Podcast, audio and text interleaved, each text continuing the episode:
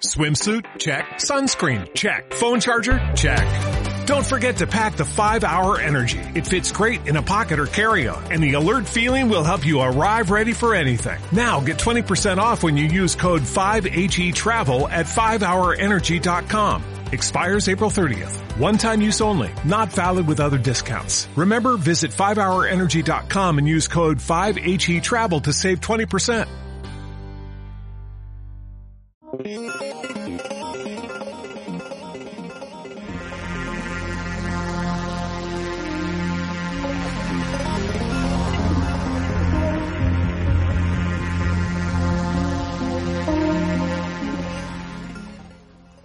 único lujo aquí es el agua caliente, la certeza de tener una piel limpia, la dignidad del gesto, gota a gota, sin jabón ni perfume. Mi casa es tu casa. Ven. La bañera es para todos. Bendícete en este agua púrpura. Comprende que poco importa la precariedad cuando tú lo sabes. Estás donde debes. Mudanza, un poema de Luna Miguel. Hola, querido oyente, buenas noches desde este espacio seguro e ingobernable donde aprendemos de comunicación y de muchos otros temas a través de las mujeres vegetarianas y veganas que vienen al programa. Al micro, Paula González, arrepentidísima de no haber podido subir episodio ayer y muy agradecida por tu paciencia. Llegamos a nuestro episodio número 15. Mil gracias por hacer esto posible. Aún a veces no me creo la comunidad o patio de vecinas tan bonito que nos estamos haciendo. Así que ponte cómoda, dale volumen a los cascos, respira un poquito y sonríe, que empezamos. Nuestra próxima ingobernable es tan conocida y tan genuina que no necesita presentación, pero se la voy a hacer porque creo que es de las pocas personas que trabajan con la gastronomía vegana que tiene mucho más currículum del que predica, más toda la experiencia acumulada a lo largo de estos años en cocina. Zaraida Fernández Altabás estudió en la Escuela de Restauración y Hostelería de Barcelona, ha trabajado en varios restaurantes de alta cocina como jefa, incluido el famoso restaurante de tres estrellas Michelin Bac. Pero Zaraida rápidamente nos va a poner los pies en el suelo con el tema de la titulitis, la gente que va deformada pero no, y también incluso de los anglicismos. Desde hace siete años tiene su propio establecimiento de comida en el barrio de Gracia y desde ahí alimenta de forma saludable y con ingredientes de calidad pero asequibles al bolsillo a clientes cada vez más fieles. Con Zaraida hoy aprenderemos de su estilo de comunicación un poco cookie macarra o de cómo el cliente no siempre tiene la razón, aunque esta parte te la dejo que te la cuente ella. Es autora del libro Cuina Vegana Casolana o Cocina Vegana Casera, con 100 recetacas para chuparse los dedos. Nos deja un programa llenito de risas y de experiencia también para chuparse los dedos. Como viste, si me sigues en Instagram, Zaraida es también autora del lema que me parece toda una declaración de intenciones en la cocina vegana que reza menos chía y más chiribía. Yo recomiendo que si vais al Vegetar no dejéis de pedir las bravas de chiribía porque son un manjar indescriptible. Gracias a Laia García Aliaga, abogada especializada en derecho animal, patrocinamos este podcast de hoy y os queremos regalar un 10% de descuento en todos sus servicios si vais de mi parte. Como esto no es un infoproducto ni Laia tiene una tienda online, con que le digáis que lo habéis oído en Ingobernables o que vais de mi parte, el descuento es automático. Recordad también, autónomas y emprendedoras, que Laia tiene otra empresa donde os puede ayudar con vuestros temas laborales y el dichoso RGPD, el Reglamento General de Protección de Datos, que tanto nos trae de cabeza y que es obligatorio. Recordadlo, por favor. En su web, www.layagarciaaliaga.com, encontráis más información. Y bueno, aunque no vayas a necesitar sus servicios, te recomiendo que te suscribas a su newsletter para aprender más sobre derecho animal y algunas otras píldoras legales que ella comparte gratuitamente con sus seguidores. Por cierto, este episodio se lo dedicamos a Emma y a Elvis, la gata y el perro de Laia y Zaraida respectivamente, que hace tiempo que no están con nosotras y sé que les echan tanto de menos como yo a Isis. Venga, darling, let's go.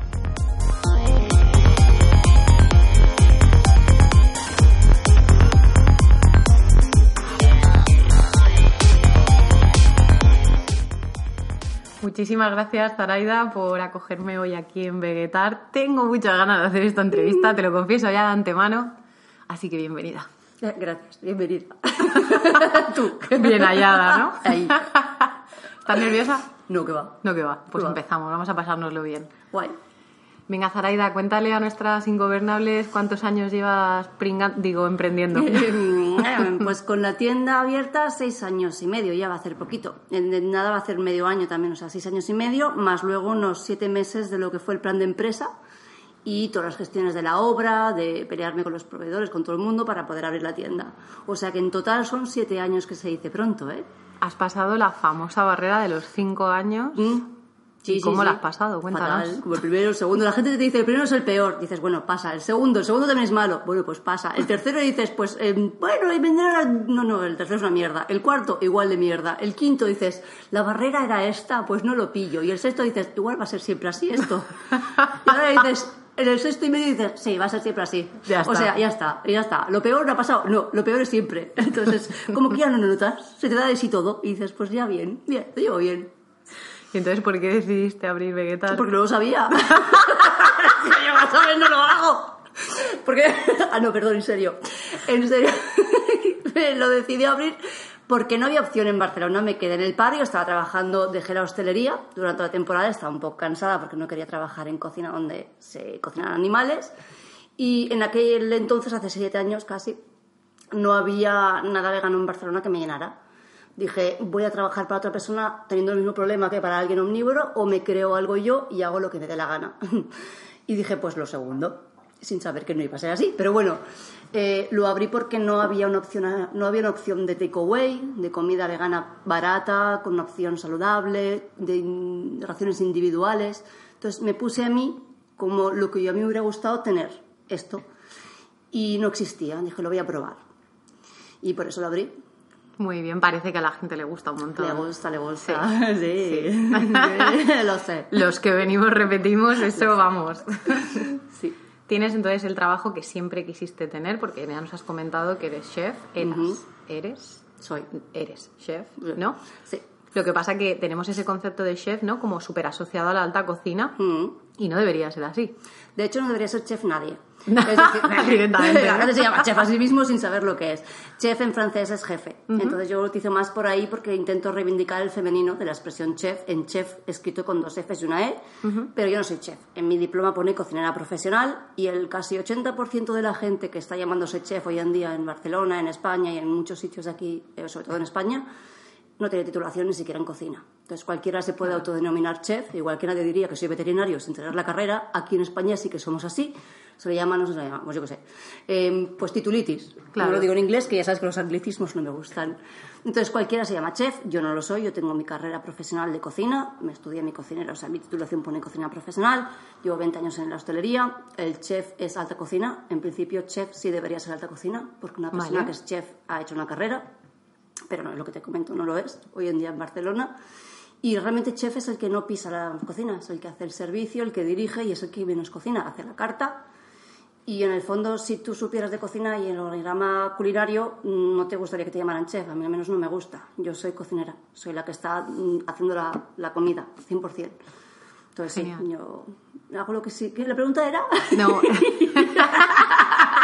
La pregunta es si tienes el trabajo que siempre quisiste tener, pero como yo te lo he mezclado con lo del tema del chef, porque yo misma tengo tenía ahí mis dudas, no sabía bien a qué, pero parece que es que estamos peleadas con el- la palabra cocinera o cocinero, ¿no? Parece que es como no, menos. parece que estamos esperados con el español. Es decir, todo lo que se diga en inglés, en francés o en otro idioma le más pluma, es lo mismo. Cocinero, chef, es lo mismo. A ver, ¿qué, qué tontería está llamar a quas workshop? Es un taller. ¿Por qué un llamar workshop? Todo de cariño. Eh, networking, ¿eso qué es? O yo tratando de decirme en español o en catalán. Pero yo no sé dónde estén. Entonces, es un problema con el... Es inglés es mejor. Vale. Un muffin, eh, coño, es una magdalena, es lo mismo. Entonces, claro, es que nos pasa? No nos pasa nada con el chef, nos pasa con el idioma. Vale. Cocinero, cocinera, es a mucha honra. Lo que pasa es que como es muy triste, si tú encima dices que eres cocinera profesional, estás por debajo del que dice que es chef que no ha pisado la cocina en su vida. Y dices, y esto es como en España, vende más lo uno que lo otro. Entonces, depende de lo que tú quieras, a mí por lo pronto me la suda. Lo que vende más o lo que venda menos. Yo sé lo que tengo, sé dónde estoy, sé lo que he hecho. Pero visto desde fuera, la carrera del otro es como más importante. Entonces dices, Claro. pues nada. Entonces, yo utilizo ahora mismo, ahora que me he peleado mucho tiempo por decir soy cocinera profesional, el femenino por eso, por reivindicarlo, que en Francia hay muchas chefs que lo están haciendo. En femenino con dos Fs y una E. Genial. Chefe. Pero Entonces, que en el fondo es jefa. Vale, entonces eres cocinera, eres jefa, eres chef. Sí, Juan Y es, lo que, y es lo que siempre has querido ser. O sea, estás en el trabajo que No. te apetecía. no. A ver, no. Cuéntanos. Yo querría estar en otro lugar. Es decir, a mí me ha tocado hacer esto, pero claro, no es el trabajo que yo he soñado toda la vida, ni mucho menos. A nivel profesional, no. Pero bueno, es lo que toca hacer ahora y ningún problema lo hago. No se me cae ningún anillo, al contrario, por hacer comida casera ni cocina para lo que la gente quiere, no. ¿Y Pero cuál, lo que yo querría, no. ¿Y cuál sería ese trabajo que tú querrías? La cocina con la que yo he estado luchando durante 20 años. La- evidentemente, yo, yo he llegado a la alta cocina por, por méritos propios. A mí no me ha ayudado nadie, ni, ni me ha enchufado nadie en ningún lado. Es, no quiero eh, trabajar en alta cocina. La dejé porque no me gustaba ese mundo. Lo que sí que quiero es hacer un tipo de cocina creativa. Yo aquí no se me permite. Si un día le pongo un poco de sandía al gazpacho, la gente, bueno, pero ponlo normal. Dicen, señora, ¿qué normal qué es? Normal soy yo, la rara es usted. Claro. Ay, déjeme poner un poquito de cositas a las cosas, déjeme crear. Me gusta el normal. Ay, ya estamos. Entonces, como no puedo crear, realmente tienes que cocinar lo que quiere el cliente. Claro. Entonces, mm, pues bueno, lo hago con todo el cariño y evidentemente lo hago con la técnica, pero muchas veces no es que esté frustrada porque quiero hacer más, sino es, me encantaría poder crear y me encantaría poder emplatar. Eso es una de las frustraciones más bestias, emplatar. Es meter comida en un tupper, o meter comida para los demás, pero no ves emplatar, no ves el plato vacío cuando vuelve. Es como frus- frustrante a nivel profesional y personal. Entonces, Vale. ¿cocina como yo querría? A ver, lo que hago es, sí, por supuesto, es la comida sencilla que, que todo el mundo quiere, que es... Pero a nivel profesional, yo quiero más. Bueno, ya llegaremos, ¿no? Sí, falta mucho. Se me caía todo, no voy a decir las partes.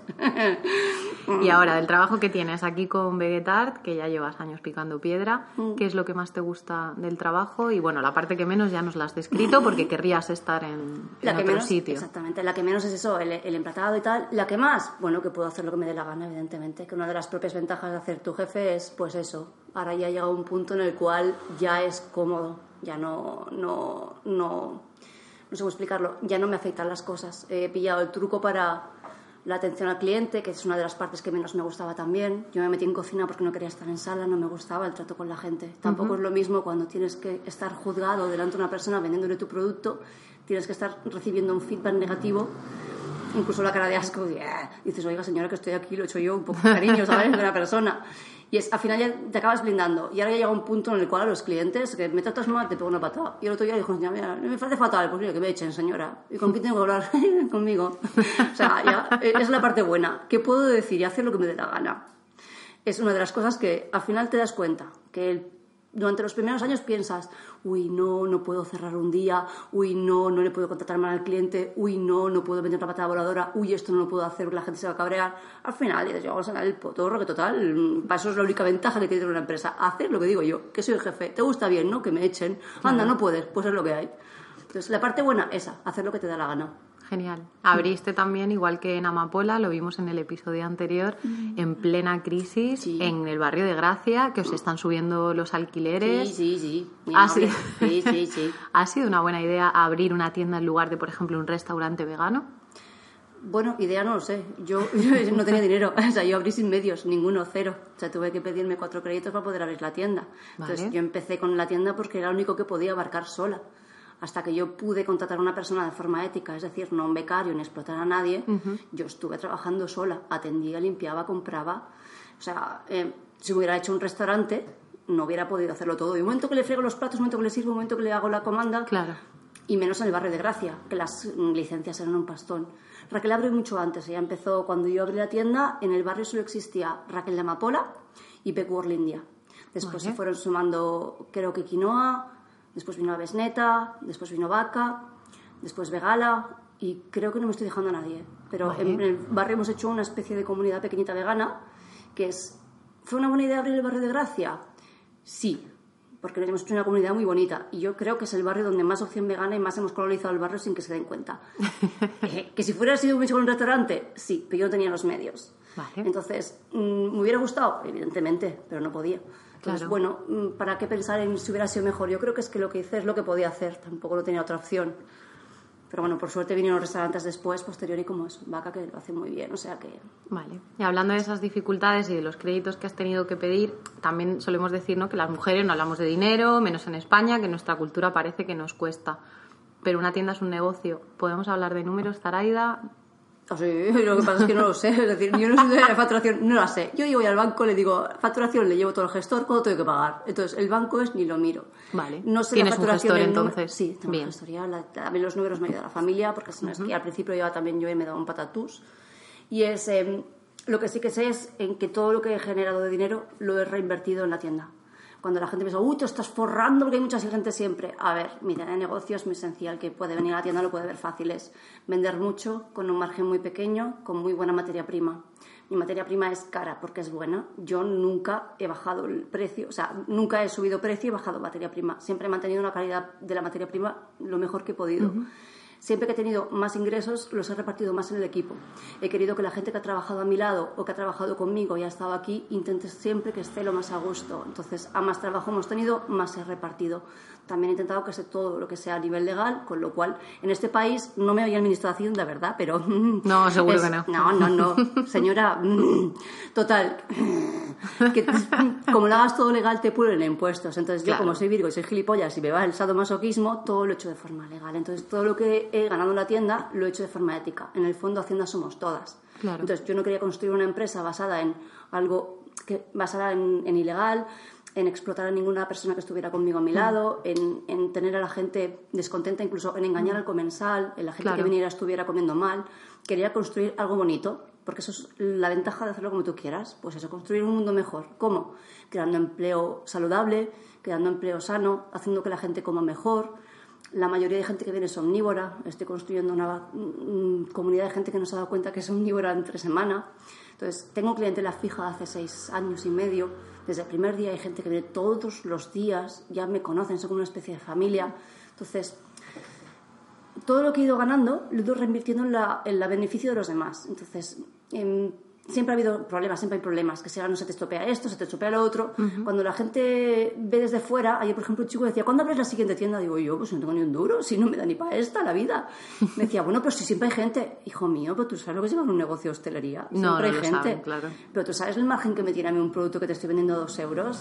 Claro. O sea, yo estoy ganando muy poquito. Entonces, ese poquito es mucho, hace que pueda pagar todo lo otro que hay detrás, que es mucho. Créditos, Mm. alquileres, no te digo lo que has hecho antes, el alquiler del barrio de Gracia, eh, los gastos de personal, eh, los gastos de comunidad, un montón de cosas que no se ven. Entonces, facturación hoy en día no es que no sea una sapa, se puede consultar, es, es que hoy en día tener un negocio rentable en Barcelona yo creo que es prácticamente no imposible, sino muy complicado. Y que la única forma de hacerlo, ahora que no me oye nadie, sería teniendo becarios explotados, eh, defraudando a Hacienda y vendiendo mierda a un precio de oro. Uy, hay gente que lo hace, pero no voy a dar nombres, que ya tengo suficiente enemigos. Claro. Entonces yo prefiero así, seguir así. Yo creo que la gente, además, ahora que nos esté escuchando, oír, ¿no? Ah, este tema de. bien. eh, sí, el programa, el, programa, el programa se va a emitir, Zaraida, yo ya lo siento. Voy a ver un poco de alcohol, algo que esté. Nos ha hecho un té riquísimo, por cierto. Nos estamos aquí disfrutando las dos. No, no. Yo decía que la gente que nos esté escuchando que entienda ¿no? que en la hostelería de verdad hay mucho pirateo Mm. y claro, hay mucha gente que está trabajando explotada dura- por unas horas que son prácticamente inhumanas. Es un trabajo también donde hay mucha rotación, mucha estacionalidad. Sí. Entonces, claro, en, en un sector que entre todas al final lo terminamos precarizando si no exigimos ¿no? también con nuestro bolsillo, con la cartera, donde vamos a comprar y decimos, venga, pues este negocio me gusta más que, que este otro, pues al final, claro, terminamos apoyando a...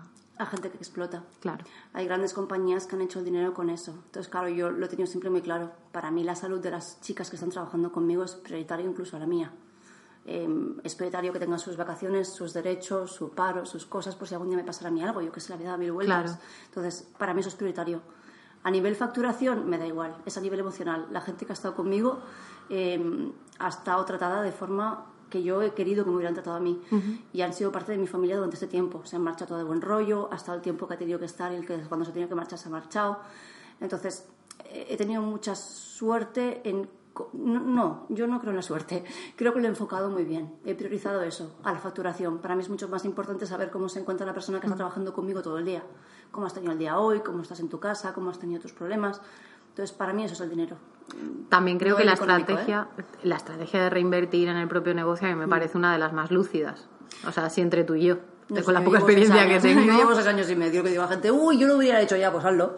No es muy fácil hablar, yo también lo hubiera hecho desde tu de esto, callarme. Entonces, claro, es, no sé si lo he hecho bien o lo he hecho mal. Yo lo he hecho lo mejor que sabía, lo mejor que he podido. Tenía también formación en, en, en lo que son números. Había hecho, Sí. eh, había hecho opciones de fiscal, sabía contabilidad, o sea, más o menos yo cuando estoy haciendo un plato ya lo estoy escandallando de forma mental. Vale. Incluso una vez pedí que me revisaran, porque dije, "Uy, igual estoy pidiendo pasta yo aquí y no me he dado cuenta. Pedí que me revisara una persona experta en lo que era la cantidad, o sea, eh, cómo lo estoy haciendo, lo estoy gestionando bien el dinero, estoy gestionando mal. Me dijo, en lo único que estás gestionando más el dinero es en el personal. Pero no gestionando mal, estás pagando demasiado. Entonces dije, eso para mí no es gestionar mal. En cuanto le, le hice entender, para mí Claro. ese es el único valor importante de la empresa, la gente que está conmigo. A partir de ahí me dijo, vale, lo entiendo. Entonces, claro, eso me ha permitido que la gente esté conmigo durante un tiempo. No he tenido que tener a gente que se me ha ido marchando, que he tenido que te- he tenido el mismo equipo, con lo cual me ha generado menos estrés a mí a la hora de tener que formar a la gente, el menos venir. mm, Entonces, me decía, ¿cómo lo haces? Yo, Pues no sé, yo voy escandallando un plato conforme lo voy cocinando. Vale. Entonces estoy cocinando y estoy pensando, mira, me ha costado esto tanto, esto cuánto, tengo que poner este precio para tener un porcentaje de... Y lo peor es que ni siquiera soy consciente, era algo natural. Entonces a veces es, ¿cómo has puesto el precio? No lo he puesto porque estaba pensando en todos los gastos que hemos supuesto, en la materia prima, en todo esto y en cómo tener un precio para que para ti sea lo más cómodo y para mí también. Entonces eso es También te digo funciona. que viéndolo desde fuera, yo creo que Vegetar los precios están ajustadísimos. No considero que nadie se te pueda quejar. Uy, es más, lo ya hacen. sabes que yo alguna vez hacen. te he dicho que yo creo que debería subir precios. Pero, o sea, que subir demás- precios no estamos hablando de que le vayas a cobrar 10 euros por un pincho tortilla, que hay gente que lo hace. Pero sí que creo que igual una subidita no El- vendría mal. Lo he hecho tres veces. La- lo que es la subida de, de precio la hago siempre con mucha lupa, porque la gente, como te he comentado, viene de hace seis años y medio. Vale. Entonces, lo que ya, yo desde un principio empecé, cuando yo empecé tenía todo en euro Bueno, no, cuando yo empecé los primeros cuatro o cinco meses, el precio no era 1,50 eran 4 euros, 5 euros, 6. Me di cuenta que no funcionaba y tenía las hamburguesas y el hummus a 1,50 es lo que más vendía. Entonces dije, un momento, haz todo 1,50€, de manera que todas las raciones sean de muy bajo coste, mínimo pastas, legumbres, pero 1,50€. ¿Qué empezó a pasar? Lo que yo tenía previsto, que la gente se fue corriendo la voz, empezó a funcionar el 1,50€ y se fue haciendo pues como que la gente en el barrio veía que por 1,50€ tenía una ración de comida saludable del día que podía preguntarme qué era y que era buena. Me hice la marca así. Estuve durante un año y medio resistiéndome. Todo el mundo decía, sube precio, sube precio. Incluso los mismos clientes me decían, cuando subas el precio dejará de venir. Sé que es una táctica. Yo decía, me da igual, no lo hago por eso, no es una táctica. Es que ahora mismo no quiero subir el precio.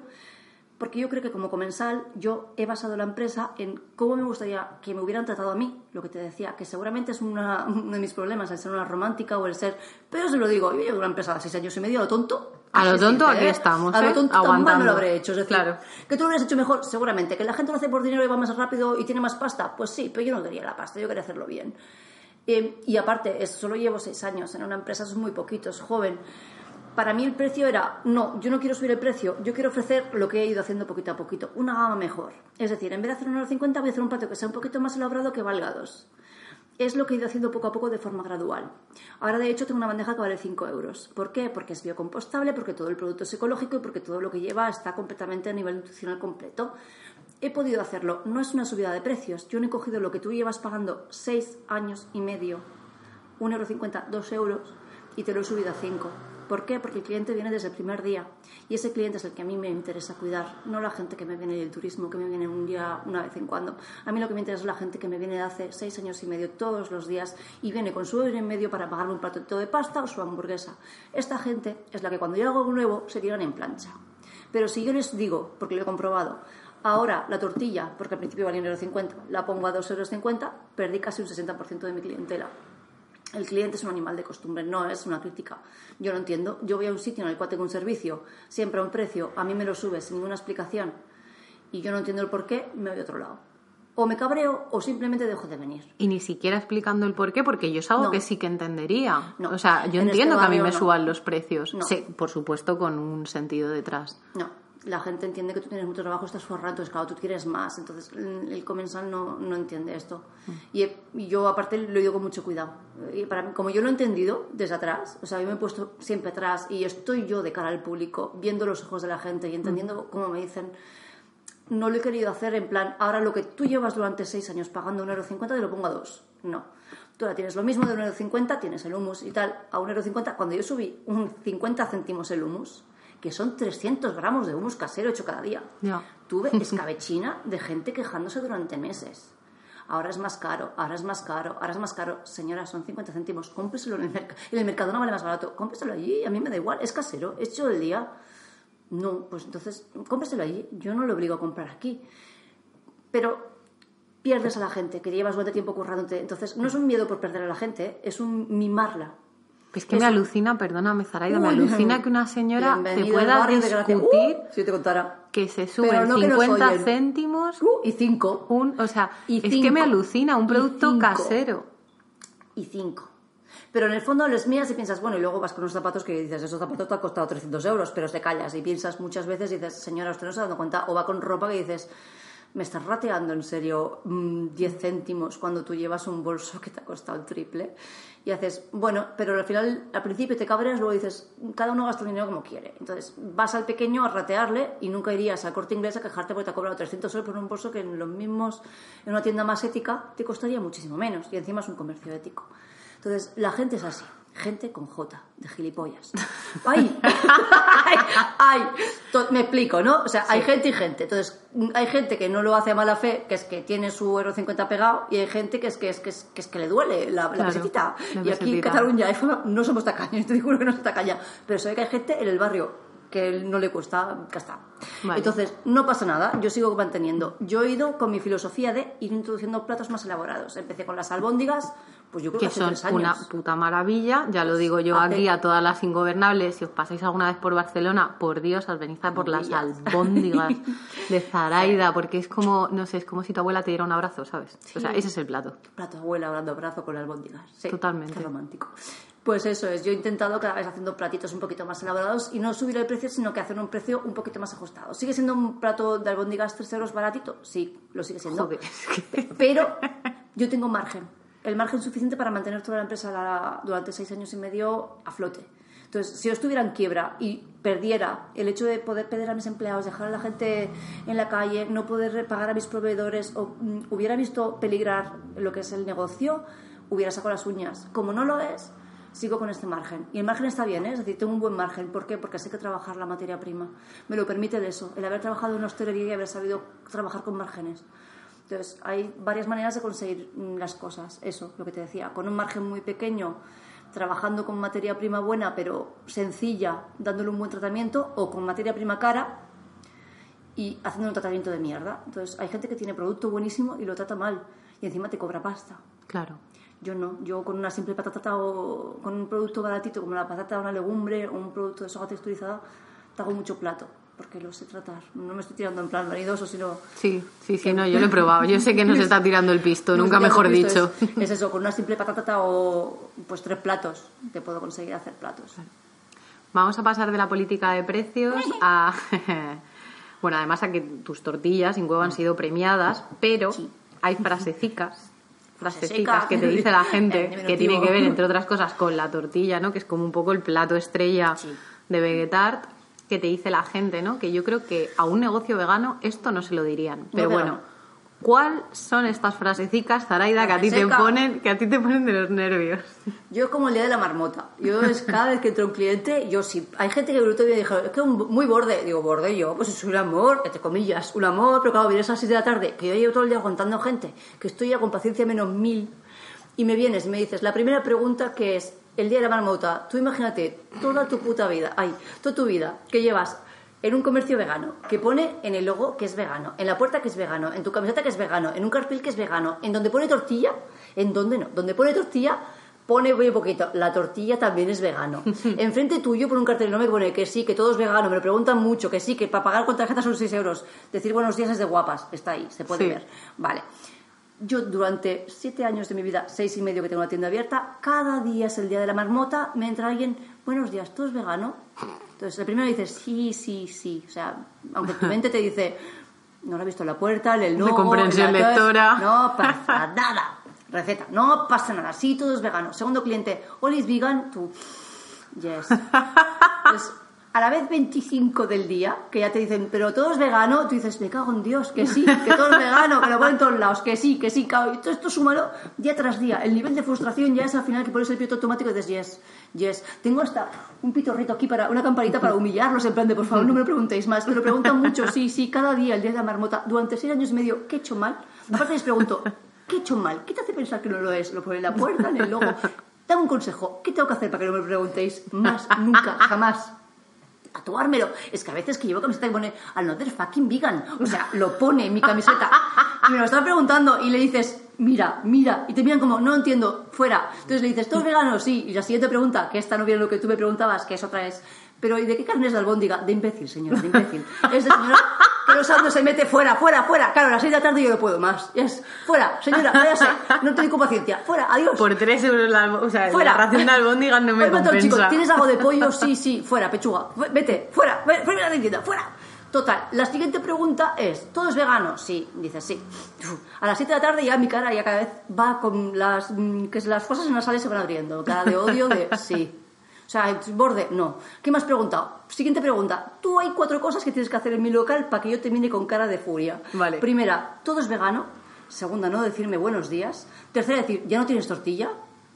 Ni por favor, ni gracias, hola, la nevera llena. Y cuarta es, ¿esto está bueno? ¿Qué es lo que tú vas a decir? Esto está bueno. Esa pregunta la recibo yo una media de 15 veces al día. está bueno. Esto es vegano, pero esto estará bueno. Entonces yo les miro y digo, me lo está preguntando a mí, lo he hecho yo. No, ¿usted qué cree que le voy a responder? Otra cosa si te gusta o no te gusta, Claro. yo no te conozco de o nada. porque la coliflor resulta que te da repeluco. Da igual, ¿no? Pero eso ya es una cosa de gusto propio. Pero esto está bueno, ¿en Esta, serio? Durante todo el día, el día de la marmota, durante años, o sea, me hubieran dado un euro cada vez que me dicen si esto es vegano, me hubiera pagado las tetas postizas, los dientes, la casa de las Bahamas, unas vacaciones pagadas, hubiera pagado los cuatro créditos, hubiera abierto todos los restaurantes. Y si cada vez que me han preguntado si esto está bueno, tuvieras mi cara de decir, ¿y usted qué cree? Depende del día, ¿si usted qué cree? No. Entonces te miran con cara de no, pues ¿qué le voy a decir? Claro. O sea, yo es que cocino mal para hundir mi negocio. A- mí me gusta así, señora. Yo que soy A mí me rara, gusta lo cocino raro. Entonces yo qué sé si le va a gustar, que esa es otra. Pero bueno, llámeme rara, pero tengo una costumbre de cocinar como para que lo esté. Otra cosa es que a ti te guste, que no te conozco. Entonces te miras con cara, ¿está loca? No, no, tensa. No, no estoy tensa, es que me hacéis preguntas muy extrañas.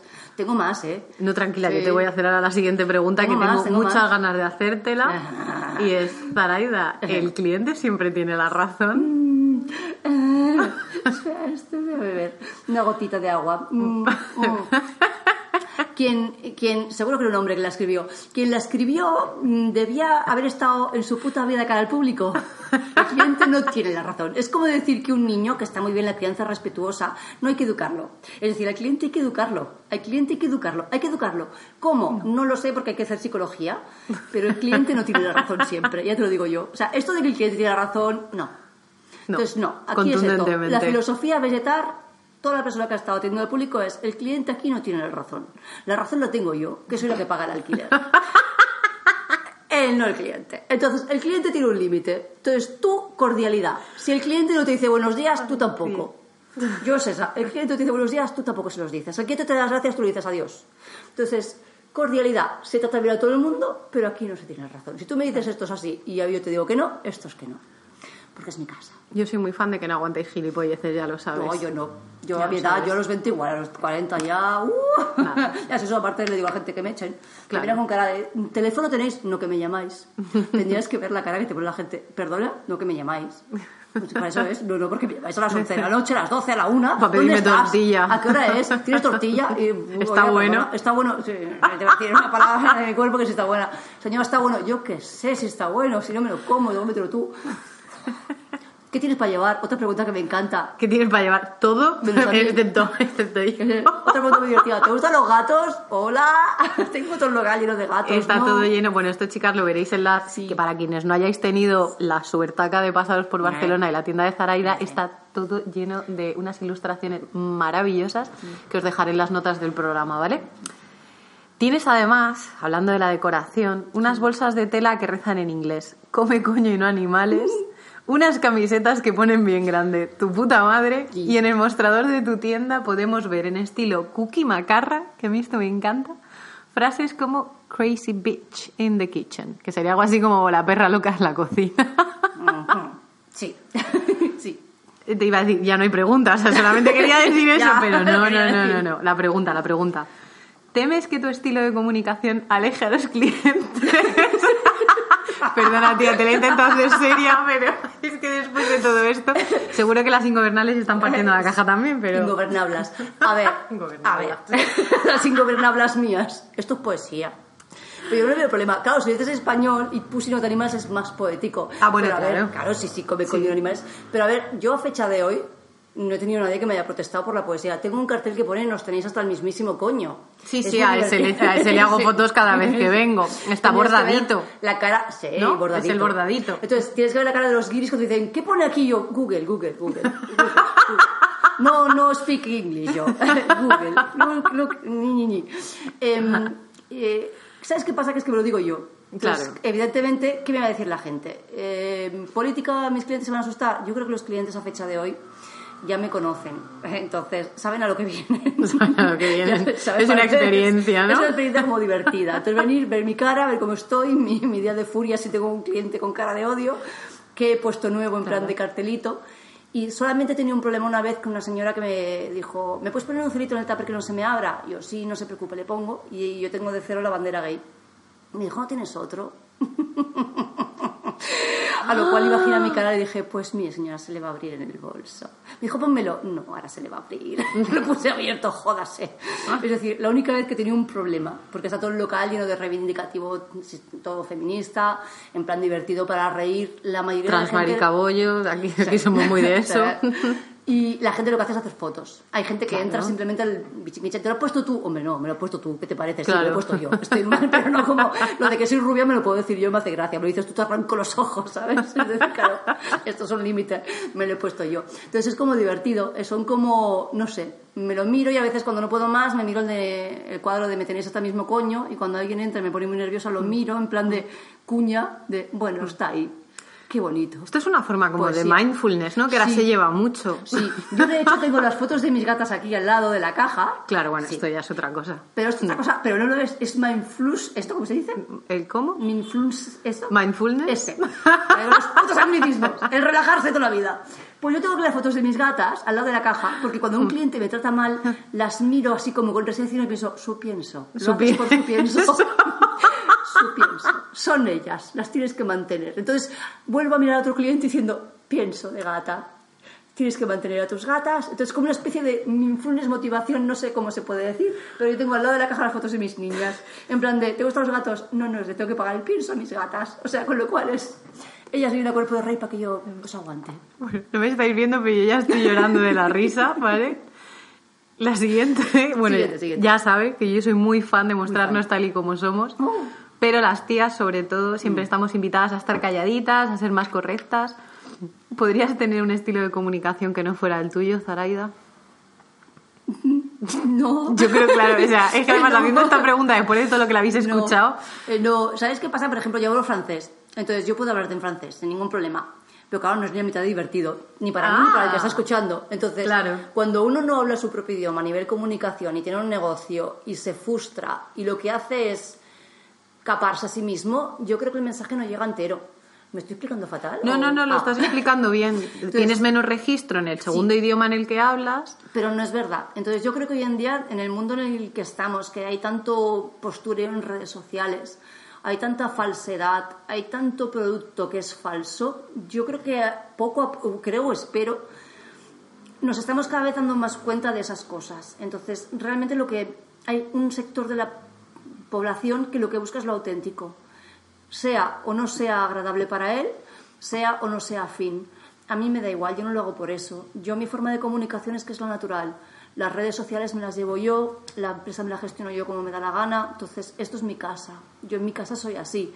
Si tengo que estar forzada en mi casa y hablarte lo que te decía del francés en un idioma que no es el mío, no voy a llegar a ti. Entonces, las redes sociales le gustarán más a una persona o no. A mí la gente se me dirige a mí, en cuanto tengo un troll le pego un, un golpecito en el morrito, ya está. Pero yo soy así. Te gusta bien, no te gusta, no te compras. Y lo mismo en redes sociales, por ejemplo, intento mostrarme tal y como soy.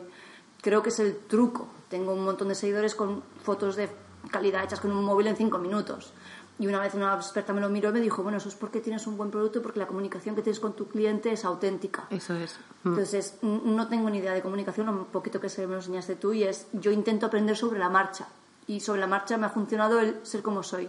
Me he dado cuenta que toda la vida me habían llamado rara, a nivel despectivo, y conforme más años tengo y más veo a los demás tratando con la gente, me considero normal yo y los raros son los demás. Dices, lo mío me da igual si soy extraña, pero lo extraño también puede tener un sector de gente a quien la traiga y le guste. Claro. Entonces, a mí calladita no me puedes tener callada bajo el agua y nunca. Precisamente yo creo que muchos problemas que he tenido a la fecha de hoy a nivel fuera en cocina y tal son por quejarme de que la alta cocina es muy, es muy machista, perdón, por estar siempre dando caña con el feminismo, por estar intentando hablar eso, criticar lo que no me gusta bien, decirlo, siempre sin intentar hacer daño a nadie. Es, siempre he sido muy justa con lo que digo. He intentado serlo. También es verdad que a veces me he equivocado o puedo equivocarme, no soy Genial. Bueno, de ahí se trata, ¿no? Tu comunicación. Sí, de eso sea- se trata, la comunicación honesta y auténtica. Yo es que creo que es que para qué vas, es que de qué me serviría crear un proyecto que no sería yo ni fuera mi reflejo de nada. Es lo que te decía, ¿qué es lo único bueno de tener una tienda? Que eres tú. Entonces, la gente que entra aquí entra a mi casa a comprar mi producto, mi mío, no de posesivo, ¿eh? sino de, de, de marca. Claro. Entonces, compra lo que yo le he ofrecido con todo el amor del mundo. Si ese amor es falso o si está basado en un postureo o está basado en algo falso, yo creo que al final se tiene que notar, creo. Yo espero que sí. Yo espero que la gente cada vez más nos vayamos dando cuenta. Y si no, tampoco me interesa esa gente. Bien. ¿Sabes? Si no, tampoco me interesa. A mí hay gente que prefiere otro pro- tipo de producto. Hay para todo el mundo. Claro. No tengo ningún problema. El que tiene que venir aquí sabe qué es lo que hay. O sea, que Claro. vienes a lo que vienes. A eso. A reírte un ratito, a mirar cuadros raros, a, a que te pegue un moco si me preguntas si todo es vegano y a tener un producto hecho con todo el cariño. Entonces, que si lo he hecho bien no lo sé, me da igual. Me da igual, yo lo hago así. No solo tienes la tienda, tienes también un libro, has hecho show cookings. Zaraida, una chef, no solo tiene que cocinar, sino también saber comunicar y entretener. Bueno, nada, me lo dices tú, una persona. No, no, yo A te lo pre- pero- yo pero te lo respondo pre- yo a ti es Claro. una persona, toda persona creo que tiene que en este mundo comunicar. Hagas lo que hagas, seas carpintera, seas escritor, bueno, escritora evidentemente, seas lo que seas en esta vida, mm, si quieres llegar a más gente que tu producto, pero no por un tema, sino de, de poder comunicar, transmitir, porque realmente comunicar, cual, no sé cuál es la definición, tú la sabrás mejor que yo mil veces, pero es transmitir lo, lo que tú tienes dentro. Entonces, cualquier artista, cualquier persona que se dedique a cualquier profesión tiene que saber comunicar. Entretener, ya no lo sé. Supongo que hay muy buenos profesionales que no saben comunicar y que no saben enseñar, y hay muy malos profesionales que saben comunicar muy bien y que saben entretener. Entonces, ¿tiene que ir ligado? No. ¿Que sería un detalle? Sí. ¿Que hay que valorar al que sabe comunicar y que tiene conocimientos detrás? Sí. ¿Que si encima te entretienes la hostia? Sí. Mm, Yo que si lo hago, no lo sé. Yo es que soy así. Si yo al creo show sí. cooking, empiezo a soltar palabrotas y me da igual. Y empiezo a decir ahí guarradas o yo que sé, empiezo a cagarme en Dios y la gente se ríe. Mm, ¿Qué es más fácil para tal? Mm, Para que la gente lleve mis conocimientos. Guay. Pero no lo hago por eso, lo hago porque soy así. Entonces, eh, supongo que es importante en toda la vida, saberse comunicar. Y es algo que me he dado cuenta desde que tengo la empresa. Comunicarte con los empleados, comunicarte con los proveedores, comunicarte con la gente que te viene a la tienda. Eh, La comunicación es lo más importante, comunicarte con la gente que está aquí a tu lado, saber comunicar tus ansiedades, tus nervios, tus, tus problemas, la autoestima. Entonces, yo creo que tenemos muchos problemas de comunicación, de no saber comunicar. Muchos. Sí, Demasiados. sí, sí, señora. Sí, Sí. señorita. Entonces, como 40. Perdone, perdone usted. es, eh, tenemos problemas graves. Entonces, claro, en la sociedad en la que vivimos mm, hay gente que incluso solo se comunica en redes sociales. Y es muy buena detrás de una pantalla, pero después, a la distancia corta, no en ve. Claro. Entonces, la pregunta, no sé qué es lo que buscaba saber de ella, pero es- la respuesta es esta. Mm, Yo creo que es necesario, pero para todo. Y que, claro, todo eso está muy bien, pero si sabes comunicar y sabes entretener, pero no tienes ni idea de lo que estás haciendo, que hay mucha gente, pues no sirve de nada. Claro. Entonces, yo creo que lo importante es comunicar, entretener y hablar de lo que sabes. Y teniendo eso en mente, esto otro que hemos hablado un montón de veces, tú animas a mujeres, sepan comunicar o no sepan comunicar, porque eso al final se aprende en el camino a emprender. Espera, bebo otra vez. tu bebé, tranquila. Yo siempre he dicho, ya lo sabes, Sí. que yo voy a dedicarme a hacer charlas anti-coach. En vez de emprender, pero en inglés, ¿sabes? Eso que te va el glamour de aquí. Claro. En vez de que emprendas y sal de la zona de confort, y te digo, quédate, no salgas. Pero es verdad que seis años y medio después, y mucha gente que me ha consultado a la hora de querer abrir su negocio, porque me ha tenido como referente, yo siempre digo que no. Pero con los años me he dado cuenta que, primero, el no no lo quieren oír. No. El, aquí está. Entonces es, ¿quién soy yo para decirle que a una persona? Segundo, no es lo mismo en cada caso. Eh, tercero, hay varios matices. Entonces, ¿qué le diría a alguien que quiere emprender? Que no lo haga, de primero. Que se quede con los amigos que le digan que no lo haga, que son los de verdad. No con los que dicen, venga, tírate, luego te vas a encontrar tú solo. Que tengan muy claro dónde se meten. Y que hoy en día solamente hay dos cosas por las cuales puedes emprender. Uno, que sea vocacional, pasional, y dos, que tengas mucho dinero. Si no tienes una de las dos cosas, no hagas ninguna, quédate en casa. No todo el mundo está hecho para emprender. No todas las mujeres tienen la fuerza, ni mujeres, ni hombres, ni personas, nadie tiene la fuerza para emprender y llevar un negocio y para soportar lo que es levantar una empresa. Son 24 horas, 365 días en la solitud, en el dolor, en la frustración, en la ansiedad, en muchas más cosas que no todo el mundo sabe gestionar. Entonces, en el mundo del veganismo, yo voto por el mundo de la mujer y el veganismo por intentar proteger a la persona que quiere emprender. No lo digo porque sea una borde ni una estúpida, lo digo por protegerte a la persona cuando pregunta. ¿Tú crees que quiero montar una empresa de esto? ¿Tú qué me dices? No lo hagas. Te lo estoy diciendo por ti, no por mí. Yo lo mejor que te podía decir es, sí, venga, tírate, venga, cuatro. ah". Te- No. O sea, yo no quiero que sufra nadie, no quiero que tú lo pases mal, no quiero que tú pases por lo que se tiene que pasar para levantar una empresa. Ahora, si tú estás dispuesto, yo te puedo ayudar en lo que yo quiera, o sea, lo que yo pueda, lo voy a hacer encantada. Pero tienes que saber que hay un camino no duro, o sea, durísimo, y que no todo el mundo puede ni quiere, porque es un camino en el cual tienes que aprender a qué quiero sacrificar. Lo primero, me tienes que decir cuáles son los trucos para emprender, cuáles son las habilidades necesarias para tener un negocio. Para mí son tres. La primera, tener muy claro a lo que estás dispuesto a sacrificar y lo que no. La segunda, sabes hacer el tonto muy bien. Pero muy bien. Hasta el punto que al final crees, lo estoy siendo de verdad. O que la gente todo te diga, "Eh, ¿esto está? No, no, no. Seis años y medio yo me lo hago, pero de una forma ya que me sale innata y a veces hasta me asombro. Digo, "Hostia, se me sale Al final voy a ser rubia. al final voy a ser rubia de verdad. Esto lo digo yo, eh, os arranco los ojos. Y la tercera es el nivel de frustración. ¿Cómo lo gestionas? Y cómo tienes que trabajarte tú mismo y cómo estás en el momento emocional. Creo que estamos en Barcelona, evidentemente cada comunidad va diferente, en, en un lugar privilegiado para emprender, donde te ayudan un montón de empresas, emprende, donde te asesoran, pero después no. Después te machacan vivo. Y después estás solo. Y después no tienes ayuda. Y después cierras. Y aquí, de cada comercio que han abierto en Barcelona, no paran de cerrar. Y a nivel vegano, que abra un comercio y cierre, para mí es malo como colectivo. Porque demuestras un no se puede. Entonces, cuando alguien me dice, yo voy a abrir una tienda vegana tal, cuidado, bien, vale, piensa, hazlo, Claro. bien, con cabeza. Porque si tú lo cierras, tienes un montón de gente carnívora, omnívora y gente en contra que va a decir, ¿lo ves? Un comercio vegano no es posible. Entonces, Sí. somos muchos los que estamos, muchas, las que estamos luchando para que se pueda demostrar que hoy en día en Barcelona un comercio vegano, de forma ética, porque somos todas las empresas que te- en el barrio que te he dicho, pero fuera hay más, que lo estamos haciendo. Estamos haciendo una empresa ética donde cuidamos a la gente que está con nosotros, donde estamos haciendo una piña.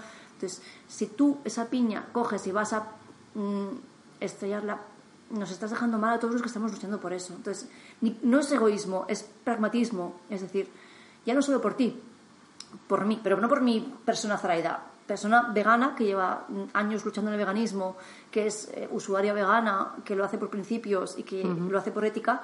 Si tú abres un negocio, no te funciona, te vas a pegar la hostia, vas a quedar quemado, te vas a frustrar, te vas a arruinar, porque esto va a pasar. no, no. Vas a hacerte polvo y nos vas a hacer daño a los demás. Entonces, Mm, Yo ya digo, primero, cuando me viene alguien y me dice, yo es que quiero abrir un negocio, así como tú y yo, vale, eh, ¿cuánto dinero tienes? Claro. No tengo. Claro. Vale, ¿tienes una pareja que te mantenga? Pero que te mantenga del todo. Claro. No, vale. ¿Cuentas con un saquito y tienes donde te vivir? ¿Tienes animales a tu cargo? Sí, no, vale, quédate en casa, por favor, por favor. No, es que yo quiero. Vale, métetela. ¿En qué te ayudo? ¿Quieres mirar de empresa? Tómalo. Pero te vas a quedar mm, jodida. No es fácil, o sea... No es nada fácil, no. no, entonces claro, es, todas esas cosas son cosas que no te, no te, no te avisan. Entonces, cuando tú lo dices, es como... Una vez recuerdo que una- unos chicos vinieron en plan, yo creo que una cosa... Bueno, que tienes miedo cuando les dije, no lo hagáis, por favor. ¿Que tienes miedo? Yo, miedo. O sea, como si te aquí enfrente. Yo encantada. A más comercios veganos hay en la ciudad, mejor para mí como vegana. No es miedo, te estoy intentando prevenir. Entonces fue cuando me di cuenta que la gente a veces no lo quiere escuchar. Al igual No. que si a mí hace seis años No, y medio no. me hubieras dicho no lo hagas, que de hecho solamente una persona me lo dijo, yo lo hubiera hecho igual. Entonces es, bueno, hazlo. También es verdad que es eso, no todos los comercios son iguales. Yo estoy hablando desde mi punto de vista, hostelería. Claro. Cada día abro la Levantar nevera persiana, con mi claro. producto. Yo vendo lo mío 100%. Yo si no lleno la nevera, no hay producto que vender. No es lo mismo que yo vendo un producto y si no estoy o si no me pasa nada, eh, puedo estar más tranquila. Entonces, eh, claro, hay grados y grados. Y lo mismo, yo hablo desde eso. No tengo un colchón, no tengo una estabilidad económica, no tengo nada que empezar, entonces es el triple de duro. Tú tienes una familia que te respalda, tienes mucho dinero, eh, que te respalda, quiero decir eso, a nivel económico. ¿eh? Claro. Es decir, millones de dinero. ¿Qué quiere el niño? Venga, pues toma el restaurante. Hombre, sí es fácil Ah, no. emprender. Ah, claro, porque así es como funcionan los restaurantes. No voy a dar nombres, pero así es como más de uno tiene los restaurantes que tiene en Barcelona. tiene, sí. No voy a dar nombres. Sí, sí. No, pero vamos, es que te estoy leyendo la mente perfectamente. Pero sí que es verdad que tenemos como este halo, ¿no? De, de naif alrededor del tema de emprender. Ahora todo el mundo puede hacerlo. Además te venden este de cualquiera. ¿Sabes de qué es Desde la cualquier culpa? parte del mundo, con un ordenador, puede emprender. Que es como, ¿what? Yo quiero que me presente al director de Mr. Wonderful. Esto es culpa de Mr. Wonderful. Venga todo el mundo a emprender, todo fácil. Venga, pues y le dices, esto es una mierda. Y dices, No, bueno, no, va. negativa. Negativa. Que va, que va. Yo he escuchado una entrevista a Angie, que es la. Bueno, ya sabes que son un binomio, son pareja, él y ella. Ahora ya, claro, es un equipo grandísimo. Pero yo he escuchado una entrevista a Angie de Mr. Wonderful y es una tía con los pies en la tierra que flipas, ¿eh? Pues que lo O sea, todo lo que to- todo lo que tú ves en los productos, por lo por lo menos yo no fue lo que vi en esa entrevista. Maravilloso, O sea, por una favor. dosis de realidad, haga, por un favor, bofetón una de realidad. paralela para los emprendedores, por favor, porque yo esto es de Mr. Wonderful, por decir una marca. La abrimos ¿Qué nosotras, os un recordatorio. ¿Has pagado Yo- el IVA ya? Yo, exactamente, Hacienda, pum, pum, una lucecita. Yo siempre lo digo, es, esto es negativo, negativo no, esto es, esto es realista, esto Hombre. es muy difícil, esto no lo hagas, estate quieto en casa. Sí. Entonces, no todo el mundo está preparado, ni quiere hacerlo. Entonces, ya incluso por eso, por protección de la persona, no lo hagas. Yo creo que vivimos en una, una sociedad que como hay necesidad, se ha quedado, pues eso, la, la ilusión, soñar. Soñar no, no va bien. Yo recuerdo una vez una amiga que me dijo, es que esta empresa de esto no existe. Y mi vocecita interior le decía, pues que si existe será por algo. Entonces, sí, ya, lo novedoso, pero es que está todo inventado. Ya hay empresas de todo. Y sí, ¿y cuántas empresas triunfan? Pocas. Las mayorías nos estamos manteniendo ahí con las uñitas, aguantando como podemos para llegar a fin de mes. Esos son los datos que yo querría que alguien me diese. ¿Cuántas empresas se cierran? ¿Cuántos, sobre todo, cuántos, en nuestro caso, ¿no? Restaurantes veganos, tiendas, etcétera. ¿Cuántos se van cerrando al año en- versus cuántos se abren y se mantienen en el tiempo? Que yo creo que son dos cosas diferentes. Y No esos a datos a día de hoy no los tenemos. Yo, de hecho, en Gracioso tienes que darte una vuelta para ver locales en alquiler. O sea, y locales que abren, yo hay locales que he visto abrir y cerrar cinco o seis veces, uno por año, y es muy triste porque los ves Sí. y vas viendo a la gente abrir y cerrar. Entonces, el barrio, yo creo que de comercios, de cuando yo vi, hay poquitos ya. Sé que esta pregunta se le ha hecho a un par de ingobernables ya. Sé que esta pregunta es un poco rara porque no podemos volver en el tiempo. Pero si tú volvieras a empezar con los conocimientos que tienes ahora, ¿qué cambiarías? no haber montado la tienda. Yo me iba a trabajar al restaurante del tío ese que le llamaba, le ha puesto el restaurante y a ser feliz, hacer el egipcio final de mes y no tener problemas. egipcio. Poner la pata atrás y adiós. ¿Qué cambiaría? Eh, Si tuvieras que abierto. abrir. Una vez abierto, Vale. nada. Una vez abierto nada, perfecto, ya está. No lo había Ya abierto. está. Eso- Pero una vez abierto, nada. Creo Vale. que incluso los errores que he cometido me han llevado a donde estoy. Y me han hecho aprender. Y he aprendido a base de ensayo-error. Nadie te enseña cómo tienes que llevar una empresa. Porque aparte de eso, yo gestiono una empresa mientras cocino. Claro. Claro, ¿qué es lo que más tengo que hacer? Cocinar. ¿Cuántas horas cocinas al día? Una y media. Tengo que llenar una nevera de casi 400 raciones en una hora y media.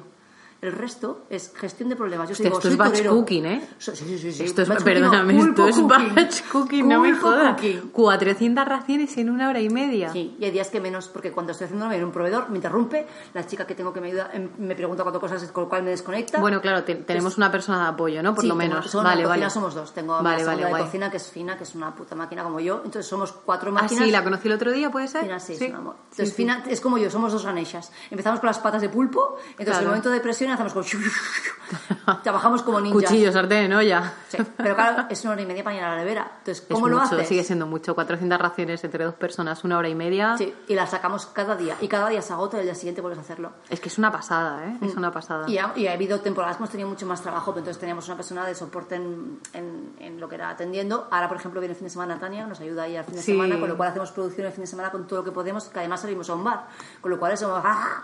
Claro, Entonces, si vienen, por ejemplo, eventos como las fiestas de gracia, ¿no? Entonces Uy, tenemos de una gracia, persona, claro, Fiestas de gracia con la muerte del periquito. Ya, tía, pero hacéis unas cosas tan ricas. Yo recuerdo haberme comido, no sé si fue un perrito caliente. Oh, el hot dog. El hot Joder, dog. por favor. A ver, es que también es verdad, queridas ingobernables, que yo esta entrevista a Zaraida, obviamente, se la he hecho no solo porque ha sido clienta y viceversa, yo he sido clienta suya, porque es que cada vez que he venido, hemos venido a trabajar, estuvimos preparando unas cosas para su show cooking, bueno, la presentación de su libro. A mí, Zaraida mm, me ha hecho volverme a casa con todos los, vamos, toda la bolsa llena de tuppers. Sí, hoy también, ¿eh? Es- esto es mucha suerte, mira, me estoy poniendo hasta nerviosa porque hija, a mí no hay nada que me guste más que el comer. Pero en, en una de las épocas más difíciles de mi vida, cuando la flaca estaba enferma y luego cuando la flaca murió, claro, cuando ya vives sola, tu familia está a 600 kilómetros y tienes a alguien que te cocina y que te cocina bonito y rico y vegano y nutritivo y llegas a tu casa y tienes algo que no te tienes que hacer tú, joder, pues es que eso es una forma de cariño que a mí me parece la hostia. ¿Quieres que lloremos? No, Para. pero creo que con a e- punto. creo que con Que el esto- fondo soy una sentimental, yo. No, ¿eh? si es que somos unas, Que no, es que no, que que somos no. unas No, no, blandas. yo no, yo somos no. una- son unas blandas, pero en el buen sentido de la palabra, que es el fuerte, el vulnerable y el resiliente. Pero yo creo que con esto te quería despedir, dejarte el micro abierto, ¿Ya por está? supuesto. Sí, porque es corto. que te quiero decir, nos podemos tirar aquí tres días, pero a la gente habrá que darle lo que han venido a pedir, ¿no? Ah, sí. Que es por lo menos una horita de charla. Ah, bien. Así que yo con esto te despido, te dejo el micro abierto para que digas lo que quieras decir y bueno, ya sabes que, estoy enamoradísima de Vegetarte y de lo que haces aquí y que me parece que tienes que subir precios, pero que ya no lo vamos a discutir. Ah, no, si quieres súbelo, yo no subo ningún problema, pero ya verás cómo se retuercen. Nada, yo el bicobrito ya, ya he dicho todo lo que tenía que decir. Realmente el discurso no tenía preparado, ha sido en plan de venga, voy a decir lo que me apetezca, que es lo que he hecho siempre. A mi edad ya no me reconduces. Y eso, que la gente se lo piense mucho antes de meterse en un negocio, que, que miren sobre todo en sí mismos y que hay muchas cosas que arreglar antes que el mundo y que a veces piensas, quiero arreglar lo de los demás y tienes que estar bien tú. Entonces, que lo primordial es que todos aportemos al veganismo lo que podemos y que no soñemos en grande, sino que soñemos bien. Y no sé si me estoy explicando. y eso, pues eso. Y que vengáis a comer, pero por favor no me preguntéis si todo es vegano, porque lo llevo muy mal, lo llevo muy mal. Decirme, qué bueno todo, qué bien que todo sea vegano. No me ha pasado nunca. Esto no me ha pasado nunca. Y darle los buenos días, por, favor. Sí, no tengo un cartel que pone decir buenos días es de guapas. Entonces la gente te dice, ¿no te lo dicen? Tú no lo has hecho. Y sonríes con cara de vida perdida. ¿Eh, Maca? Porque no lo has hecho ni tú ni nadie. O sea, estáis todos muy tensos. Muy la cara. sí. ¿Qué le pasa a la gente? Por favor, mm, Olbran, algo. Estáis muy tensos. Olbran, No está, patrocina- no está patrocinado No, este no. episodio por el Bran, ya lo sabéis. No, no, no. Por favor, miraros la cara cuando salís de casa. Hacer mis frusnes de ese. Mis O adoptar un gato. Zaraida, ha sido un placeraco, mil gracias. Igualmente. Ay, qué bien. Ya. ya puedo beber.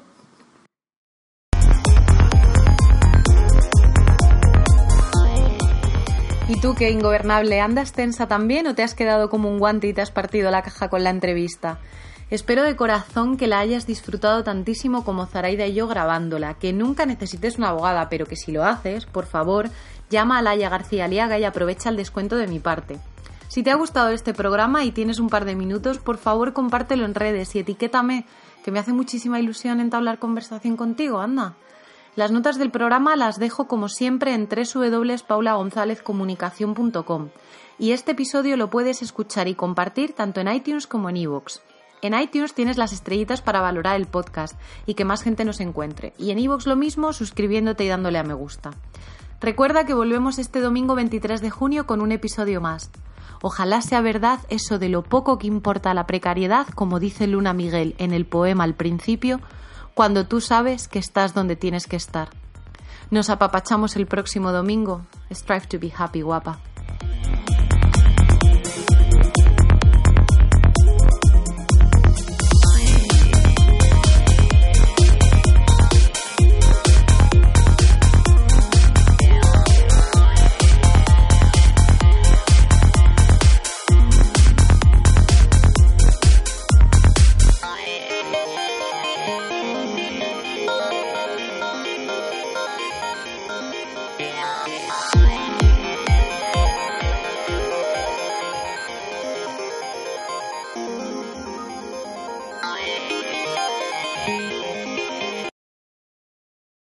Without the ones like you, who work tirelessly to keep things running, everything would suddenly stop.